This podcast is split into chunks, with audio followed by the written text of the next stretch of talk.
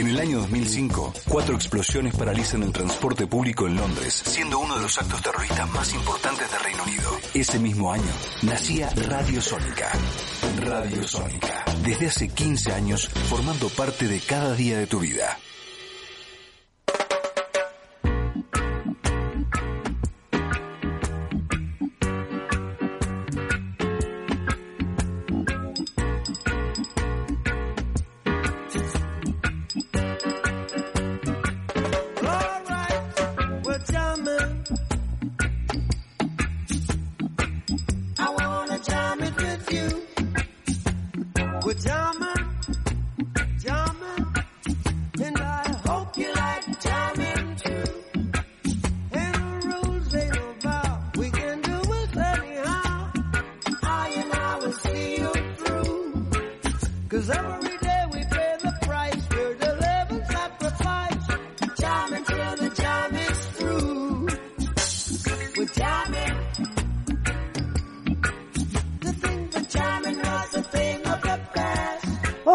Miércoles 5 de agosto de 2020, una tarde calurosa, 15.06, desde Capital Federal de la República Argentina.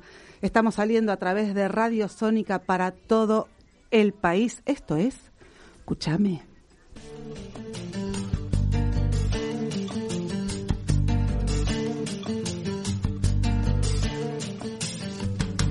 Raíz que debo a mis viejos a mis hijos y a los besos que me guardo y que no di.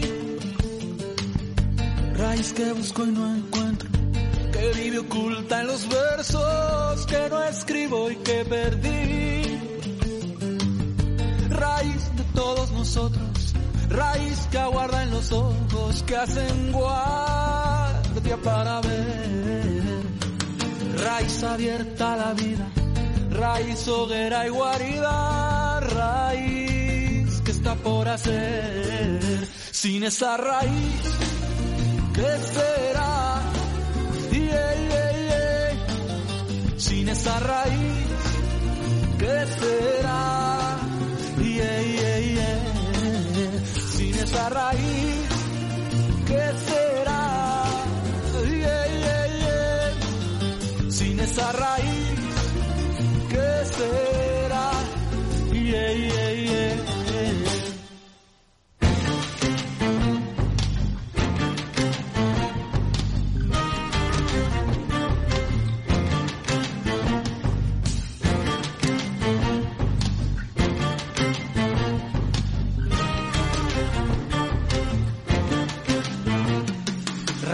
dormida en la tierra, raíz que enreda mis piernas y me toca el corazón. Raíz que gana mis guerras, la guerra contra la guerra y el estado del dolor.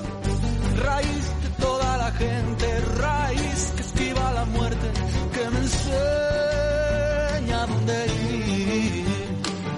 Raíz que roza lo incierto, raíz que abrazo y me invento para así sobrevivir sin esa raíz Dicen que el árbol de la vida crece al revés, el tronco y las ramas hacia abajo y las raíces hacia arriba. No ofrece sus frutos, sino su origen. No esconde bajo la tierra lo más vulnerable, sino que lo arriesga a la intemperie. Entrega sus raíces en carne viva a los vientos del mundo. Esto decía Eduardo Galeano y viene bárbaro para cerrar el tema de Pedro Guerra Raíz que veníamos escuchando y con el que abramos, abrimos el programa del día de hoy. ¿Tú Sí, señora, ¿sabes qué? Hablando con mi tía, o sea, tu hermana, el día de ayer, por ejemplo, el sí. tema de las raíces Y me enteré de algo que me pareció muy interesante y que me gustó mucho saber, que es que nos remontamos a la historia de la familia y por parte de la abuela Olguita, o sea, tu madre, También. me enteré que tenemos, aunque sea muy poca, sangre charrúa corriendo por nuestras venas. Caramba. Nos remontamos a la historia de la familia de la madre, de la abuela Olguita, y llegamos a eso y a mí me pone muy feliz saber que, que tenemos sangre originaria, aunque sea poca, y aunque muchos cuando nos ven nos crean tan europeas e incluso alemanas, ¿no es cierto? Más criollas que el dulce de leche y la torta frita, podemos decir, aunque también está bueno, viste, escarbar y sacar las raíces un poco a tomar aire, por eso será que la tierra se tiene que remover cada tanto, porque entonces uno encuentra estas cosas que encontrás vos y encontrás tus verdaderas raíces y siempre estar conectado con las raíces es tan importante. Hay otras raíces que vienen de Europa, de Lanzarote, de diferentes lugares, pero quienes se ocupan de sus raíces son los que conservan mucho más sano su interior y todo su ser. Son los que se miran para adentro y entienden por qué son como son y trabajan y se esfuerzan por mantener vivas y sanos esos cimientos que no son ni nada menos que las raíces, ¿no? Los cimientos del interior, la esencia de cada uno. Y así como cada uno de nosotros tiene una esencia, también la tienen los pueblos. Antes de seguir, necesito, Tute, que me pases los contactos. Sí, señora. Los contactos pueden encontrarnos tanto en Facebook como en Instagram como arroba radiosónica. También a nosotros, si quieren, nos pueden seguir en arroba cuchame.sónica, que es el Instagram de nuestro programa y también el Facebook de nuestro programa o nos pueden comunicar por WhatsApp al 11 2262 7728. Repito, Repita. 11 2262 7728. Si tienen alguna historia sobre sus raíces, nos la pueden mandar por ahí y vamos a estar felices de leerlos. Porque está bueno conectarse con las raíces de uno, del propio pueblo, de, de la familia, de la cultura de uno. Así que justamente en ese camino les voy a proponer, ya que nos tenemos que quedar en casa porque estamos en el sitio, en el peor de los sitios en cuanto a pandemia eh, corresponde, eh, relajemos un poco, bajemos un cambio y pensemos en esto que te proponemos todos los miércoles, ir un poquito más allá de la ciudad y de la locura del AMBA, como le decimos ahora, no tan lejos, ¿no es cierto? Pero cerrar los ojos, pensar en una hoy siestita calurosa, seguramente, en que tal vez un lugar en el que puedas disfrutar de un espejo de agua fantástico, de un paseo en bicicleta, como sabemos que se hacen cotidianamente. Estoy hablando de Chascomús, porque hablábamos de las raíces y es una ciudad con mucho arraigo cultural y con mucho patrimonio cultural. Y por eso tenemos en comunicación telefónica a Juan Pereira Beltrán, directamente desde Chascomús. Bienvenido, Juan. Hola, Dani. ¿Cómo estás? Bien, mi amor, ¿cómo estás vos? Juan Pereira Beltrán. Bien. Les cuento a la gente, Juancho, que sos actor de toda la vida, desde que nos conocemos, que también es toda la vida. Este, eh, sos director de actores, has estado mucho tiempo, bueno, trabajas también aquí en Capital, como me contabas, mucha gente de, de Chascomús, no particularmente ahora por la situación, pero este, sos director del área de patrimonio cultural de la municipalidad de ahí de Chascomús, ¿verdad? Así es. Entre otras cosas, sí. Entre otras cosas que Este- tenemos que hacer los artistas para inventarnos todo el sí, tiempo. Sí, sí, muy loco porque durante, desde que nos, conoce, nos conocimos, hace muchísimos años, que fueron los, los inicios de ambos, Sí, eh, con el teatro, hasta el año 2015 fui autónomo y independiente y demás, y eh, cumplí como un ciclo, con un ciclo que cerró como con Moño, viste, con Ajá. Buenos Aires, desde lo personal. Entonces, justo esto de las causalidades de la vida eh, empezó a resonar chascomú, chascomú, chascomú. de Y yo- vuelta, sí. Claro, y yo me fui para no volver, viste, como Ajá. allá en los 80, que uno era otro chascomús donde donde realmente eh, la capital era el, donde- el lugar donde para estar. para estar y bueno, y estas cosas de la vida hicieron que por cuestiones familiares, porque papá estaba mal, que yo, bueno, decidiera estar un tiempo más y ahí fue cuando me empezaron a jalar de acá a hacerme propuestas y propuestas y propuestas y me resistía un poco yo a dejar Buenos Aires y empecé a, a vivir en los dos lados, estar acá y allá, estar acá y allá y bueno, en el 2015 con el cambio de, de- de político eh, ahí me, me hacen una propuesta eh, la Dirección de Cultura de ese momento Sí, para eh, que dirija un proyecto que me, del cual me enamoré. Imposible, viste como el amor, imposible. O sea, cuando, cuando te toca. No, cuando, te, cuando te flecha, te flecha y te vas a cualquier parte. Escúchame, Juan, viste como hablábamos al principio, evidentemente la raíz de alguna manera tira.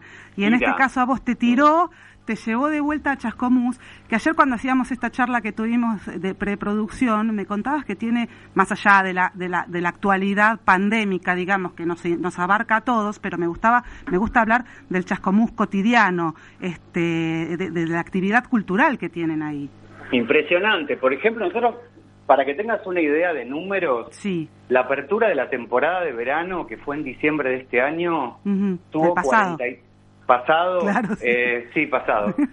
Eh, bueno, se hizo un evento en el Parque Libres del Sur, que es maravilloso, que está frente a la costanera, eh, con, con, todas las áreas de la municipalidad, donde se hizo una gran kermés, la apertura de temporada con 45 mil personas, con shows desde las 9 de la mañana hasta las 12 de la noche, con grupos musicales, espectáculos para chicos, este, puestos gastronómicos, eh, circo, bueno, nutrido por montones de artistas locales y con invitados de la región y de Buenos Aires también. Eh, o sea que hicieron flor de fiestaza. Sí, sí, pero esto, esto se viene haciendo desde hace tres años eh, y bueno, y es, es Mira, yo hace ocho años volví y desde los últimos cinco años hay muchísima gente que se ha vuelto.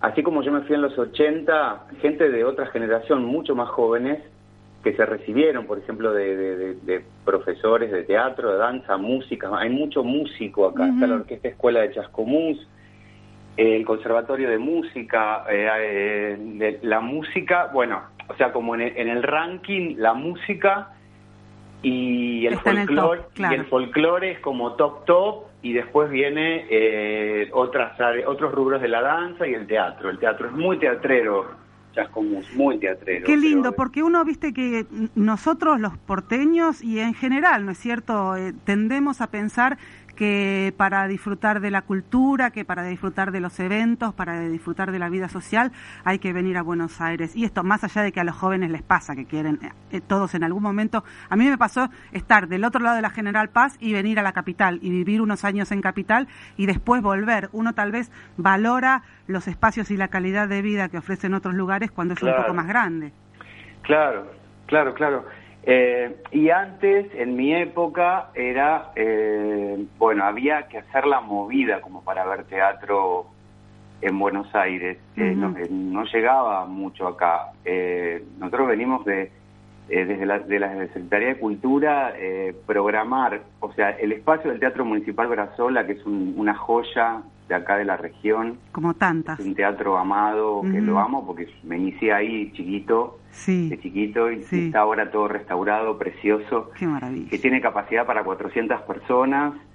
Eh, bueno, eh, tiene una programación local y tiene una programación también de capital, o sea, hay muchísimos elencos de, Buenos Aires en gira que han venido, que vienen todos los años. Claro, pero eso es lo eh, interesante, que no dependan pura y exclusivamente del momento en que un elenco de Buenos Aires decide hacer gira. Está bueno que eso suceda, que está divino, porque uno que ha hecho gira se disfruta muchísimo, pero que también haya un quehacer cultural que se nutre constantemente de la gente del lugar. Sí, totalmente, eh, sí, sí, y cada vez más, cada vez más. Estábamos en la cresta de la ola con esto, ¿no? Antes, previo a la pandemia. Bueno, pero es un paréntesis, ¿viste? Sí, sí. Es, como cuando vos le decís a una pareja, tomémonos un tiempo. Sí. no, no, termina muy bien en general eso, no sé si es una buena, una buena comparación. Pero bueno, podemos decir que es un paréntesis porque proyectos hay un montón. Y vos me hablabas con respecto que me pareció genial. Hay lugares, y quiero que lo cuentes vos, no contarlo yo, lugares icónicos de ahí de Chascomús, de que vos los presentás de una manera muy particular. Sí, sí, bueno, el, proyecto del cual me enamoré, que te contaba recién, era visibilizar o sea, acá se ensambla la Secretaría de Turismo con la Dirección de Cultura. Perfecto. Y, Patrimonio. O sea, hay tres tres ítems ahí. Y eh, mi hacer tiene que ver con la dirección artística para integrar las tres áreas. Se venían haciendo las visitas guiadas a, lugares de patrimonio, como por ejemplo la Capilla de los Negros, la Casa de Casco, la vieja estación, la casa de Alfonsín, Claro. la visita guiada de la, de la historia de, de- todo el recorrido de Alfonsín, De Raúl. eh, el Museo Pampeano y demás. Y el proyecto fue hacer hacerla dramatizada, o sea, contar la misma historia, pero que el, el turista que ingresa, por ejemplo, a la Capilla de los Negros, entre a la capilla y que, y que aparezca... ¿En qué como- año? ¿Se mete en el túnel del tiempo? en el túnel del tiempo, eh, sí, del 19, de, de 19 1920, Ajá. este, y, y bueno, nada, o sea, y ahí fue, fue el gran laburo maravilloso de, bueno, de recrear desde la luz, desde, desde los actores, el maquillaje, el vestuario, o sea, habitan los personajes a lo largo de los años, porque la visita se va, se va, eh, o sea, dura una hora, pero bueno, a lo largo de la visita la gente va transitando desde el inicio hasta el momento presente. Ah, ok, o sea que Eh, hacen un viaje también en el tiempo. Es un viaje en el tiempo, es un viaje en el tiempo, este, hermoso. Y hay hermoso. baile, y hay De todo, hay sí, bailarines, actores, eh, cantantes.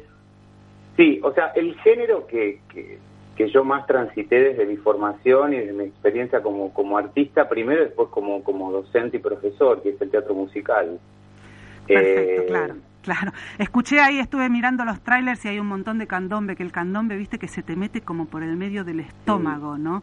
Y lo tenemos tan adentro, este, y si hablamos de la Capilla de los Negros, ni hablar. Le cuento a la gente, ustedes que están en Cuchame, son las 15.22, estamos hablando con Juan Pereira Beltrán, nos está hablando desde Chascomús, porque lo seguimos invitando a cruzar la General Paz y a enterarnos de qué cosas pasan en otros sitios que no son esta tremenda y enloquecida ciudad. Juan, más allá, ¿cómo es la vida hoy en, en Chascomús? Más allá, digamos, de con Sí. lo que permiten. Eh, en la realidad es que, mm, mira, acá tengo la, la, mm, el, el, la- el estado de situación con respecto al COVID. Veníamos, de, como te contaba ayer, de, de un marzo, de abril súper Relajado, quieto, ¿no? súper tranqui, sin casos, sin nada. Y también te contaba ayer de que, bueno, que acá en Chascomús somos 46.000, 45.000 habitantes Ujú. y hay más o menos mil personas que, que van y vienen, que trabajan en La Plata, en la región, digamos, en Buenos Aires. Claro, no son parte del AMBA, pero hay gente que va que, que tiene ese- el mismo intercambio, digamos, Claro. la ciudad. Claro. Eh, en mayo empezó el primer caso y, bueno, y así fue, creciendo y hoy estamos en 59 activos, 73 recuperados, Ujú. casi 100 personas en estudio y 7 personas fallecidas. Ese es el estado de situación de Chascomús. Me decís que hiciste los deberes para pasarme todos los números al momento.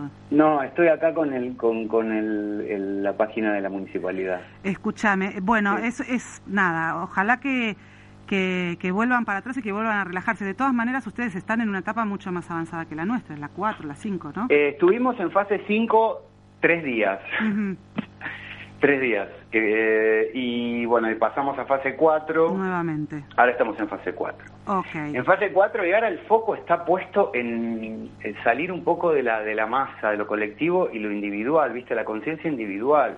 Exactamente. Bueno, es lo mismo que pasa acá Eh. en Buenos Aires, ¿no es cierto? Esto de entender que cuidándose uno cuida al otro, la importancia del barbijo, de la limpieza, de la distancia social y del tiempo en que uno pasa hablando o no con alguna persona, ¿no? Sí. Y te- lo, lo que tenemos a favor, a diferencia de, Capi- de de Capital y el AMBA, lo, que, lo que vos decías en la previa, que bueno, acá eh, somos 45.000 habitantes, pero la, la distancia es otra. Mira, recién hace hace dos años, Sí. eh, por una cuestión de edilicia, de, de- de decreto, de ley de construcción, eh, se están empezando a hacer recién ahora eh, edificios de eh, hasta cuatro pisos. Pero y hasta ya, hace- y, y cerrame ahí, cerrame la Sí, 4, y a- claro. y hasta, claro, y hasta, hasta hace tres años no había edificios acá en Claro. Chascomún, no había hasta hasta primero y segundo piso nada más. Bueno, le contamos a la gente que lo saben, pero por las dudas, si están demasiado desprevenidos, estamos hablando de nada más que 130 kilómetros de aquí. De, es más, nosotros estamos a 200 metros del kilómetro cero, acá en Congreso, en Radio Sónica, así que si... 120, sí. Claro, si se van por la ruta 2, por la autovía, llegan enseguida, ¿no es cierto? Enseguida. Y aparte, viste que... El, La Plata. Exactamente. Si van a parar a comer medialunas, que son riquísimas, tómense un ratito también y entren a visitar Chascomús. Contame de las páginas y todos los lugares donde la gente puede entrar para organizarse, para anotarse una vez que todo esto pase en alguno de los paseos. Eh, eh, páginas de tuya, del Ministerio de Cultura, ah, de Turismo. Sí, eh, Municipalidad de Chascomús, en redes, en Facebook, Instagram, eh, a ver. Yo soy Juan Pereira Beltrán. Exactamente. publico todo, absolutamente todo. Arroba Juan Pereira Chascomús.gov.ar. Ahí está todo. Ahí está todo, porque es un paseo impresionante. Insisto, desde acá, desde Buenos Aires, uno piensa en el aire libre, en la laguna, en un par de reposeritas, tal vez un día como hoy, antes de que vuelva el frío, y por qué no con el frío y un buen abrigo, siempre está bueno tener aire puro cerquita. Y qué sé yo, eh, lo turístico, que ahora obviamente, como en todos lados está todo parado, acá hay, este, qué sé yo, complejos de cabañas, campings, deportes acuáticos, cabalgatas, eh, mm, turismo de estancia. O sea, por ejemplo, hay turismo de estancia que venís, pasás un día en el campo, andás a caballo, comés los pastelitos, mm, tomás mate, las empanadas, el asado con cuero. Prohibido para eh, veganos. También. Escúchame, anotame todo, Juan, en ese orden Sí. La salida, los deportes náuticos, el paseo turístico, la capilla de los negros, este, el, asadazo y todo lo demás, porque yo estoy haciendo una lista de todas las cosas que vamos a hacer con la familia cuando podamos salir de Buenos Aires. Juancho. Sí. Te mando un beso gigante, gracias por hablar con nosotros. Un placer enorme, lo mejor y toda la fuerza. Para ustedes también, los queremos mucho desde acá, desde Cuchames, de Capital Federal. No nos olvidamos que hay un montón de gente haciendo un montón de cosas interesantísimas en todo el resto del país. Gracias, Juan Pereira Beltrán, amigo. Gracias a vos, Dani. Besote. Juan Pereira pasó por Cuchame.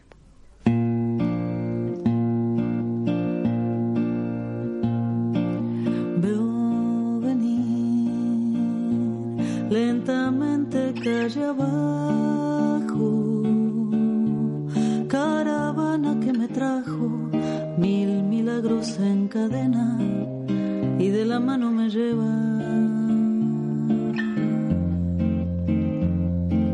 A bucear en silencio la profundidad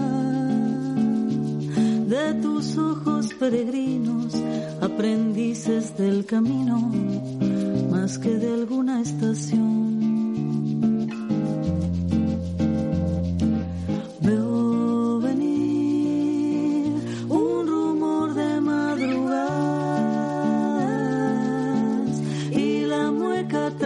Del vigía de los sueños que nos quedan por parir. La ilusión de que no se haya dormido en los pliegues del olvido, la emoción que da sentido a este viaje que es vivir.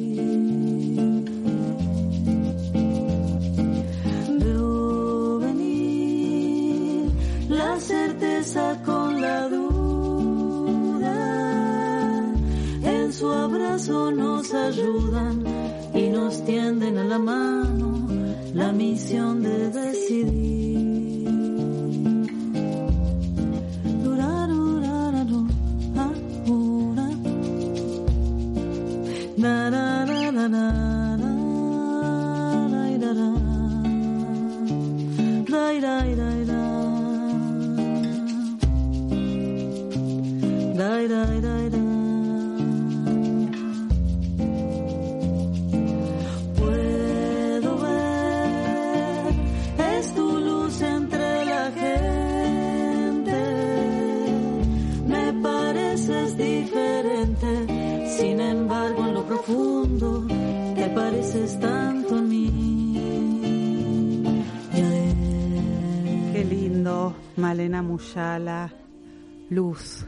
Decime si no te acaricia eso, no te podés quejar, ¿sí?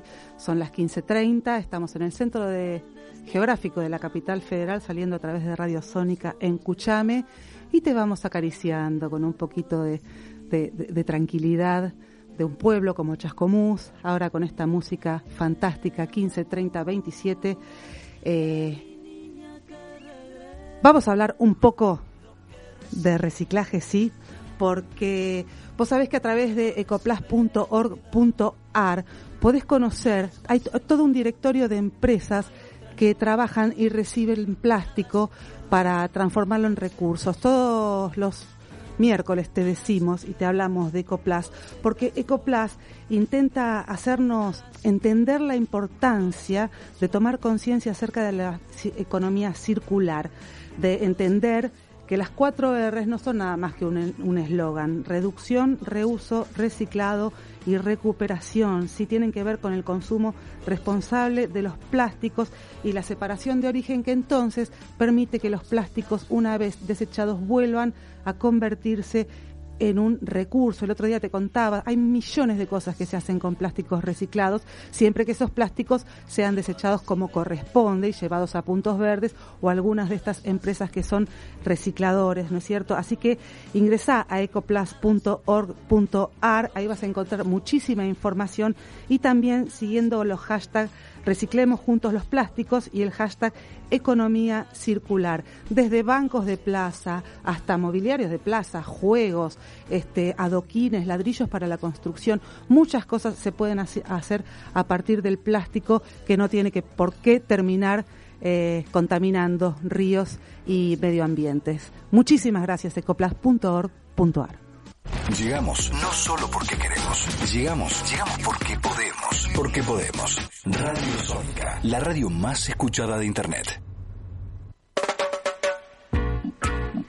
Y también le vamos a dar las gracias a CF y asociados productores y asesores de seguros que están respaldados por una trayectoria de más de 25 años en el área y que siguen trabajando siempre con las empresas líderes de todo el país. CF y asociados queda en la calle Donizetti 53, ahí en Villaluro, Ciudad Autónoma de Buenos Aires, pero por situación de pandemia, están atendiendo a través del WhatsApp. Así que anota si tenés necesidad de seguro para casa, cartera, auto, todo, vida. eh, llama, manda un WhatsApp al 115 308 2500 115 308 2500 o envía un mail a info arroba cfiasociados.com.ar tanto Delphi como Lucía como Claudio te lo van a contestar con la mejor de las ondas porque ellos son los que nos aseguran.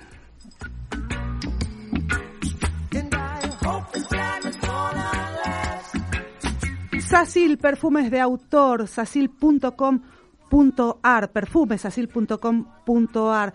Eh, son perfumes de autor. Su autora, justamente Pato Ostapchuk, nos cuenta que son un laboratorio de fragancias donde han elaborado los perfumes de autor, los que son naturales y equilibrados, para que veas con cuál sentís química. Seguí el hashtag hay química y ahí te vas a enterar de todas las novedades de sasil.com.ar.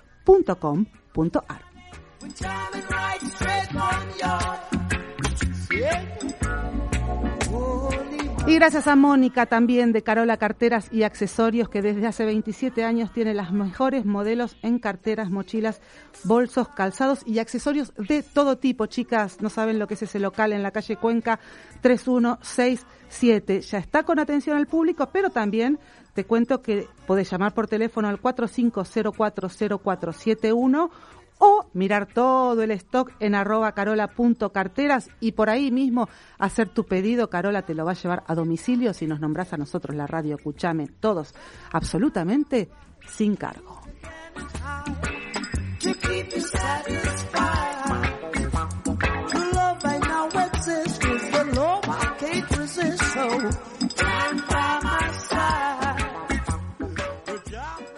Enteros de labios quebrados, son puños y quenas sonando, antiguo respiro en la boca, besos, besos de mi rosa. Perdido en la noche el silencio, la tarde que se hace distancia, misterios que el tiempo descifra. Ese es su respiro. Siento ganas que en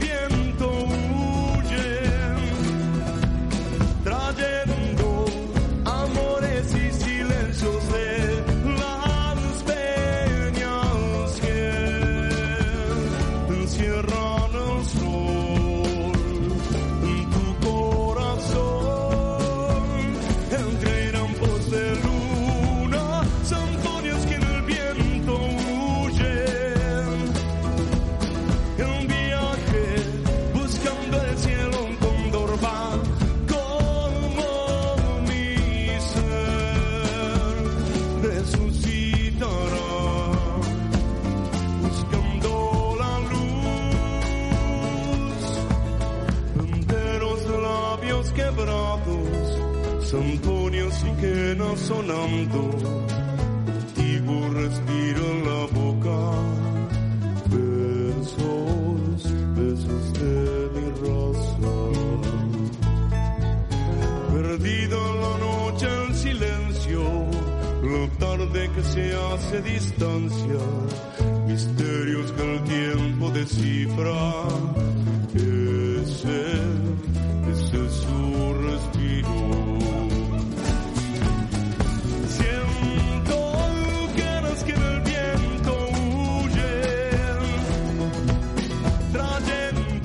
Así, con esos airecitos de montaña, ese guanuqueando en la voz de Ricardo Mollo, divididos, esos, cómo suena, ¿no es cierto? El, el cico, el charango, eh, eh, la quena, te llevan de alguna manera a, a pensar en la montaña y en esa inmensidad y en el contraste de las cumbres con los cielos eh, y la posibilidad de habitar un espacio que tal vez eh, no es tan eh, concurrido por el ser humano.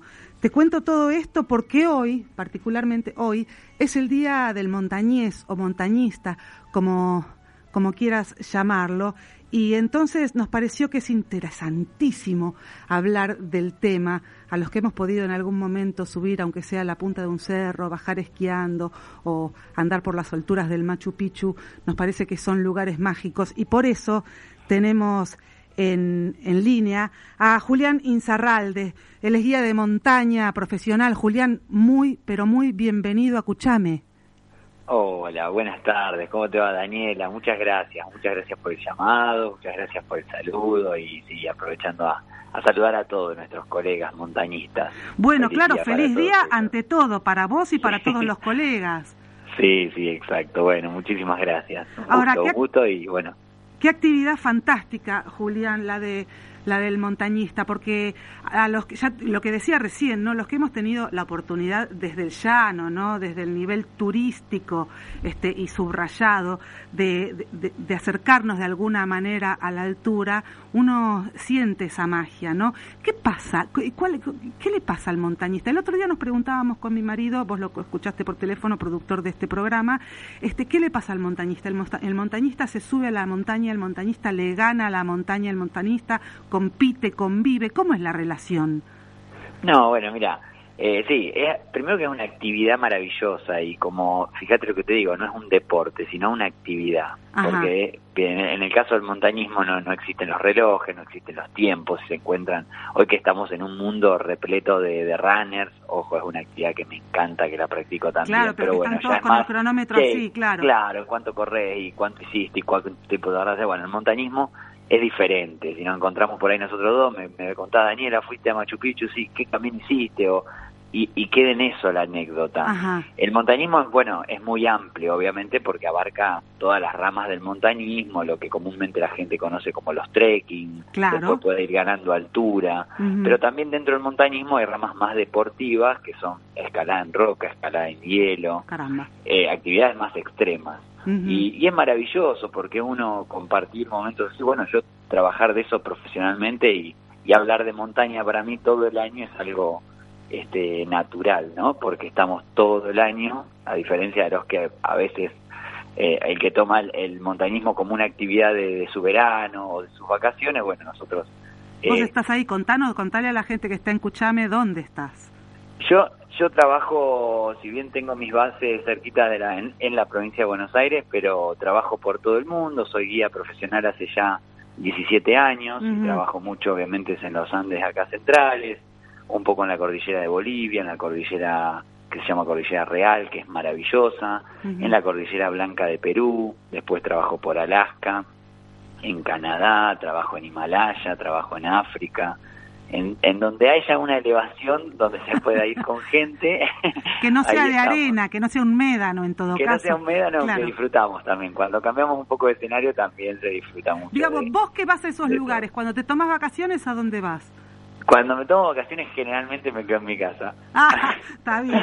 Me quedo en mi casa porque hay años muy hay años muy movidos. Bueno, no es el caso de este, que estamos Claro. los guías de montaña sufriendo un poco todo el, el parate del turismo por el. COVID.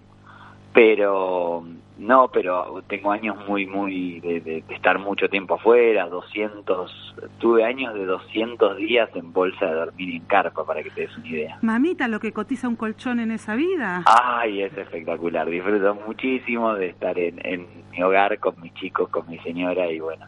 Pero bueno, es trabajo como todo y, y es un trabajo extremo porque obviamente a veces estamos guiando cosas convencionales, trekking, montañas tranquilas de 3.000, de 4.000 metros. A veces estamos en los Andes peruanos o en lugares que son súper extremos donde estamos escalando en hielo y, y con actividades más comprometidas.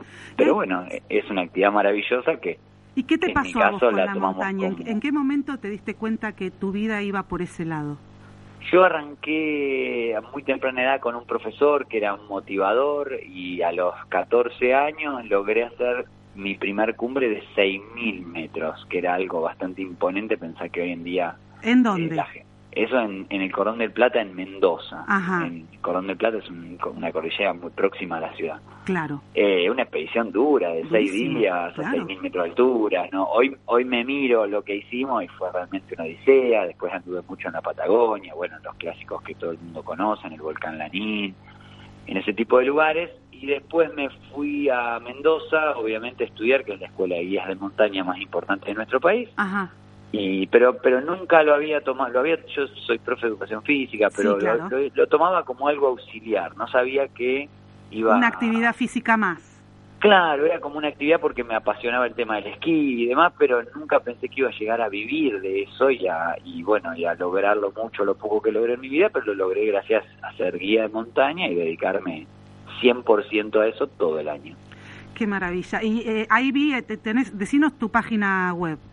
Yo con, con mi nombre, con Julián Inzarralde, ahí Entran salen en las redes sociales, todo. Exa- sí. Hasta tiene un Julián logo precioso, Julián. Te preguntaba, Muchas gracias, porque ahí yo veía que armás paseos, pero uno dice, bueno, vamos a la Concagua. Uno que no se dedica a eso, ¿no es cierto? Dice, vamos a la Concagua, vamos a la Puna, pero armás paseos alrededor de todo el mundo, inclu- incluido África, Himalaya y demás. Sí, sí, sí, bueno, son programas. Y después, bueno, ya se va familiarizando. Mira, yo siempre cuento esta anécdota que cuando no, no teníamos tanto el tema de internet y todo eso, mi, mi, mi vieja, mi mamá me ayudaba muchísimo con el tema de los mails, esto, que lo otro. Claro, Y, y yo estaba en un paraje muy conocido se llama Puente del Inca, al límite con Chile, donde me pasé conozco, sí, muchísimos estuve, años de tuve mi el placer vida. de estar ahí. Bueno, un pueblo muy chiquitito, Sí. muy humilde, pero pero las montañas que los rodean, Uf. incluyendo la Concagua, son impresionantes. Sí. Entonces esa fue mi escuela. Y claro, uno después lo toma, vos imagínate que para alguien subir la Concagua es algo realmente que puede ser este, el objetivo de, su vida o el objetivo desde ya desde ese año deportivo. Y hemos tenido veranos nosotros guiando que por ahí estas cuatro o cinco expediciones, viste, una atrás de la otra. Haciendo Recordemos- llevando y trayendo gente. Claro, recor- Sí, recordemos que subir a Concagua son más o menos 16 días caminando de ida y vuelta Más todo lo que implica de logística, cansancio y la pérdida de peso y todo, bueno, este y a veces entras, salís, bueno, pero hoy estamos más ordenados y bueno, viajamos y hacemos viajes exóticos bastante bastante lindo. Por Contame, contame qué, qué es lo que a vos te parece de lo que si vos titularas, viste, po- po- pones en, en una especie de ranking, qué es lo que te parece Sí. lo más exótico o, lo- o lo que tal vez cuando subiste ese, esos 6.000 metros en esa odisea jamás en tu vida hubieras pensado que hoy ibas a ser guía en ese lugar. Eh, bueno, uno de los lugares que más me gustó de, de- del mundo, obviamente, es Alaska. Ajá. En Alaska se escala el monte Denali, que es la más alta del continente, Sí, digamos, es la que tiene las norteamericano. tres puntas, ¿no? El Denali es una, tiene tres, tres cumbres grandes, Claro. eh, por ahí, bueno, es como una, pero es la más alta, es la que antes se llamaba McKinley y después le cambiaron el nombre Sí, para sí. la llamada Denali. Bueno, tiene 6.200 metros, obviamente Ajá. en nuestro país hay muchas montañas de esa altura, pero esa es la más alta de Estados Unidos y de toda Norteamérica. Y es puro esa hielo, montaña además. te deja, ¿cómo? Y es puro hielo. Sí, sí, sí, Claro. eso te iba a decir. Esa montaña te deja el avión, un avioncito, una avioneta, te deja arriba del glaciar a 2.300 metros de altura, aterriza en el hielo. Que es una cota donde ya ahí no, no acceden los osos, por ejemplo, que es el peligro más grande de esa época. Mirá. Entonces te deja ahí y a partir de ahí vos estás con tus clientes, con tu mochila, con tu trineo. sí. Y es, el año pasado, que fue la última expedición que hice, estuvimos 12 días, ida y vuelta hasta que nos sacó de vuelta, o sea, ir a la cumbre, volver a esa zona donde te puede sacar de vuelta del la avión, avioneta, claro. Sí. No, no, eso es... Es eh, increíble. Ahora, vos cuando estás en medio, cuando estás en el medio de la expedición, ¿tenés algún tipo de comunicación con el resto del mundo? Sí, sí, sí, sí, ten- sí, tengo un dispositivo satelital, sobre todo, mirá qué loco lo que te voy a contar, Dale. pero no para nosotros comunicarnos, porque realmente cuando uno entra a un lugar así ya está seguro, tenés este, todo lo, lo que tenés que saber, ya lo sabés Sí, y demás. Supervivencia puede la tenés aprobada con 10. no, pero más que nada a mí me interesa saber cómo está mi familia, a ver si les Claro. fue también. Entonces los mensajes son, me, me, me entran mensajes, no es que salen tanto, gracias a Dios, todavía no tenemos que pedir nunca alguna situación de emergencia y demás, pero bueno, más que nada para saber este cómo cómo están todos acá, porque los de acá piensan que nosotros estamos que estamos en peligro y cuando Y uno vos está estás en una montaña tranquilo que- acostado sobre un sobre un témpano.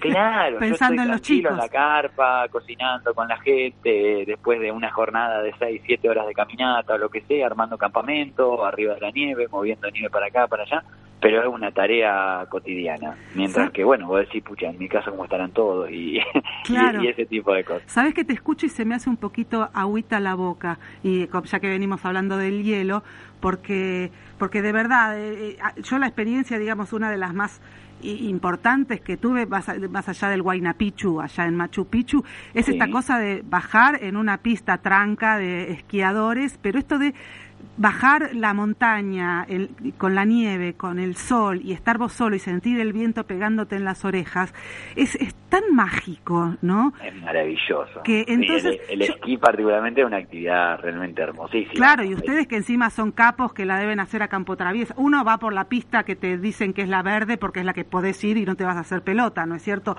Pero, pero ustedes van por bueno. cualquier parte. No, bueno, sí, eso depende. No, ojo, no todos los guías de montaña practican esquí. En mi caso sí, me Ujú. encanta, me apasiona. Y es la única actividad que trato de no trabajar, de disfrutarla para mí. Ah, la Después guardás escalada en roca, claro. escalada en hielo, eh, trekking, eh, ascensiones a la Concagua, ascensiones a cualquier montaña de nuestro país, que es maravilloso. Todo lo hago, digamos, de manera Como comercial trabajo, y claro. deportiva, pero como laburo. Pero pero el esquí es algo que me encanta disfrutarlo para mí. sí, ¿Y en familia? No, no, no, no, para nada, no. no. Solitario. Sí. En solitario, perfecto. Escúchame, Sergio Skurk nos dice que sos un genio. Este, gracias, eh, Derchu, por comunicarte con nosotros. Sergio también trabaja y hace expediciones eh, de montañas. Y también Pablo Fernández de Bariloche nos dice que sos la persona que conviene escuchar en un día como este, en el Día Ah, bueno, del Montañista. Parece, evidentemente, nosotros te encontramos como una referencia, claramente lo sos. ¿Tenés, ¿Te interesa, más allá que, como me decías recién, no andás con el cronómetro este, y los tiempos, eh, tus propios récords? ¿Tenés algún orgullo de, de decir, este monte lo escalé en tanto tiempo o subí a tantos metros? Este, ¿Eso que denominaríamos hazañas en tu caso? Eh, sí, a mí, a ver, siempre tengo tengo algunos ascensos así rápidos, Bolivia, en la zona de Mendoza, este año hice dos cumbres en Aconcagua con clientes guiados en, en siete días de diferencia, pero por dos rutas diferentes, una normal y por el glaciar de los Polacos, que es una ruta bien difícil de Aconcagua. Eh, uno va haciendo cosas deportivas, pero siempre cuando, a ver, Daniela, mi, cuando mi mayor logro creo que fue el, el lograr acomodarme de manera tal de poder disfrutar y vivir de esta actividad. Y disfrutar no es un dato menor, porque con la variedad de las actividades que uno hace encontré el equilibrio. A ver, si yo solo hiciera eh, tal tour o tal montaña, siempre lo mismo y demás, por ahí te aburrís, perdés motivación. Bueno, Aunque parezca mentira, uno también se puede aburrir de eso, claro. Sí, totalmente. Sí, sí, porque estás a cargo de gente, la gente demanda mucho, como cualquier trabajo, nada más que, a diferencia de otros trabajos, nosotros a veces estamos 14 días con las personas, Hola, preparando desayuno, Buenos almuerzo, días. cena, eh, con gente que se levanta con dolor de cabeza porque la altura le afectó, con, viste, sobrellevando situaciones permanentemente. Y haciendo docencia, bastante- porque también enseñás. El el- Exacto, claro. sí, sí, claro. Y, pero bueno, pero si encontrás el equilibrio, yo encontré el, no sé, el, el equilibrio ideal y mi sueño, eh, que era, che, ¿te gustaría seguir subir, no sé, en Himalaya algún 8000, el Everest, lo que sea? Me encantaría, pero realmente el sueño lo sentí que se me cumplía cuando empecé a vivir de esto. Qué mejor, Entonces ¿no eso es fue cierto? maravilloso. Claro, qué mejor que, que tu pasión encima te dé la, la supervivencia económica, ¿no? Te dé el colchón económico sí, para llevar viste, adelante tu y- vida de, claro, de la y- y mejor vos manera. poder armar y poder armar por ahí salidas en el norte y decir, bueno, este año este armo algo en el norte, quiero ir dos veces al sur, quiero ir una vez a Perú y bueno, armar el calendario sabes que, que tenés gente y que, y que los clientes se enganchan y bueno, entonces a cada montaña que vas, el que me conoce eh, ya sabe que vamos siempre remotivados y viste predispuestos a, a dar todo, viste, bueno, nada, después en el trabajo sí, hay que laburar a full, hay que empujar para arriba, hay que mantenerse súper entrenado. Por supuesto, claro, me imagino.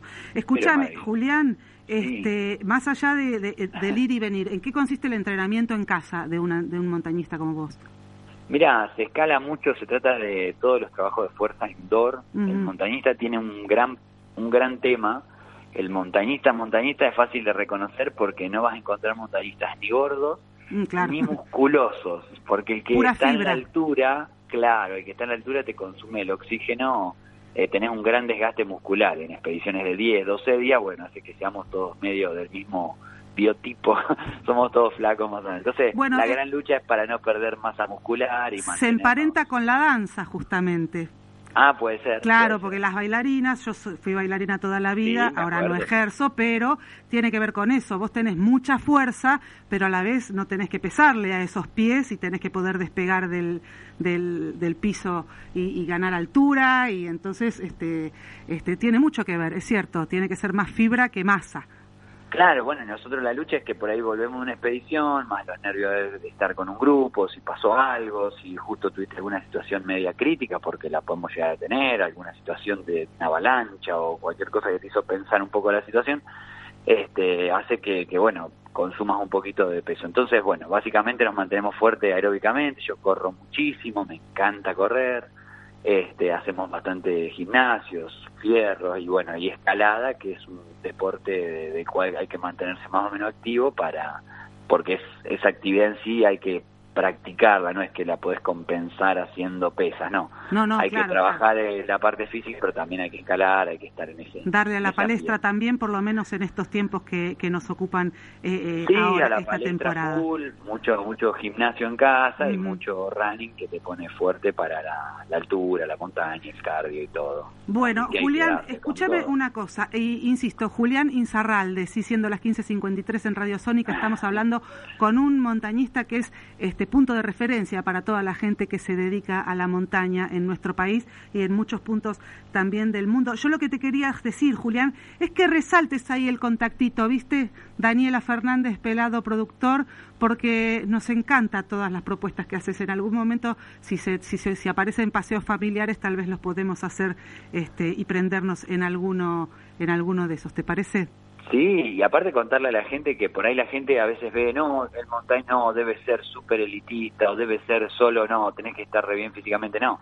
El montañismo es una actividad que arranca desde, desde una altura que puede ser algo muy tranquilo, dos mil metros, dos mil y, dos mil y tanto de metros, y puede llegar hasta obviamente niveles súper, súper. Pero lo cierto es que hay actividad para todos, hay actividad de, no necesariamente una expedición tiene que ser de 15 días, puede ser un circuito de algo de un día, de dos días, puede ser en diferentes provincias de nuestro país que tienen una cordillera espectacular.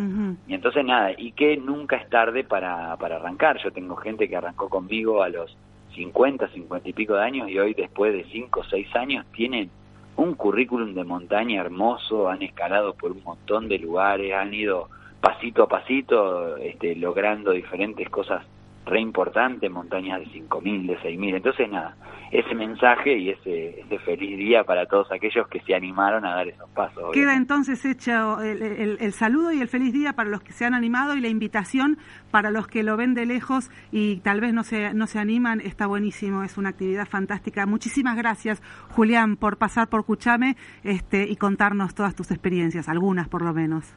Dale, Daniel, sí, hay un montón para hablar. Y bueno, la gente que quiera seguir en las redes, ahí sí, si me quieren seguir en Instagram, así como Julián Inzarralde, así como suena. Este, bueno, un canal de YouTube, que también lo tengo con mi nombre y apellido, y con mi página web, igual, julianinzarralde.com.ar. Muchísimas gracias, Julián. Gracias, Dani. Un beso grande para toda la audiencia y bueno, ojalá nos volvamos a, ver, a hablar. Seguramente con un traje de frío y escalando alguna cosa. Estábamos hablando entonces, Julián Inzarralde. Chau, chau. Chau, mi amor. Pasaba por el aire de Cuchame.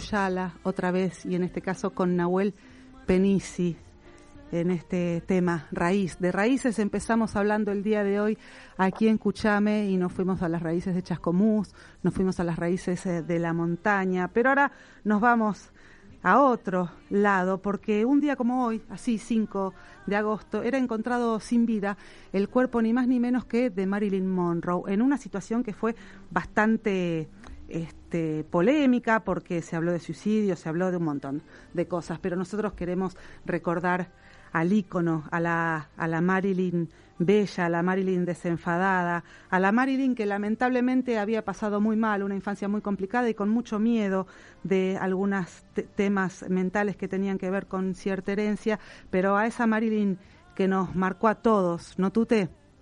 Sí, esa Marilyn que, que se volvió un ícono en cierto modo equivocado, porque, por ejemplo, ella decía, si me piden que actúe como tonta, ¿cómo quieren que parezca inteligente? Porque es verdad, porque ella hacía el papel de tonta y esa es la forma en la que en la que todos la conocíamos y a uno, por ejemplo, le sorprende saber eh, que ella tenía cinco puntos más de coeficiente intelectual que el mismísimo Einstein. Es más, hay una anécdota que yo te contaba el otro día, que es que ella se encontró una vez con Einstein.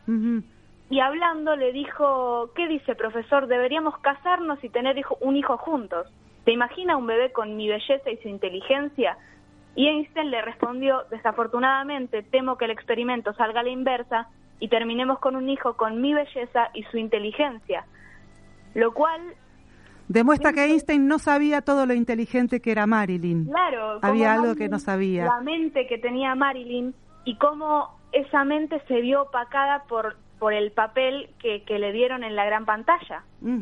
Ella era una crítica de la industria en algún punto, así, si bien ella se prestaba e hizo su carrera haciendo el rol que le proponían, ella decía que en Hollywood te pagan mil dólares por un beso y 50 centavos por tu alma. La escuchamos un segundito nada más. I wanna be loved by you, just you, nobody else but you. I wanna be loved by you alone. Boop-boop-be-doo. I wanna be kissed by you, just you, nobody else but you. I wanna be kissed by you alone. Pitu, pitu. Ahí la estamos escuchando porque encima bailaba, cantaba, como, como todos los americanos. Son las cuatro en punto de la tarde. Tenemos que entregar el aire de Radio Sónica. Gracias, Tute Fierro. Gracias, Pelado Productor. Gracias, Facu, y feliz cumpleaños. Que los cumplas muy feliz. Facu. Bombón. Este, gracias por operarnos en el día del cumpleaños este, y a todos ustedes por compartir el programa este, hoy con nosotros. Nos vamos a ir rapidito, sí, nos despedimos desde aquí, desde Radio Sónica, la más escuchada de Internet, eh, recordando que un día como hoy también salía el álbum Revolver de los Beatles, con ellos nos vamos a ir, te dejamos con buena música y recordá, como siempre te digo, tenés dos orejas y una boca, así que escucha.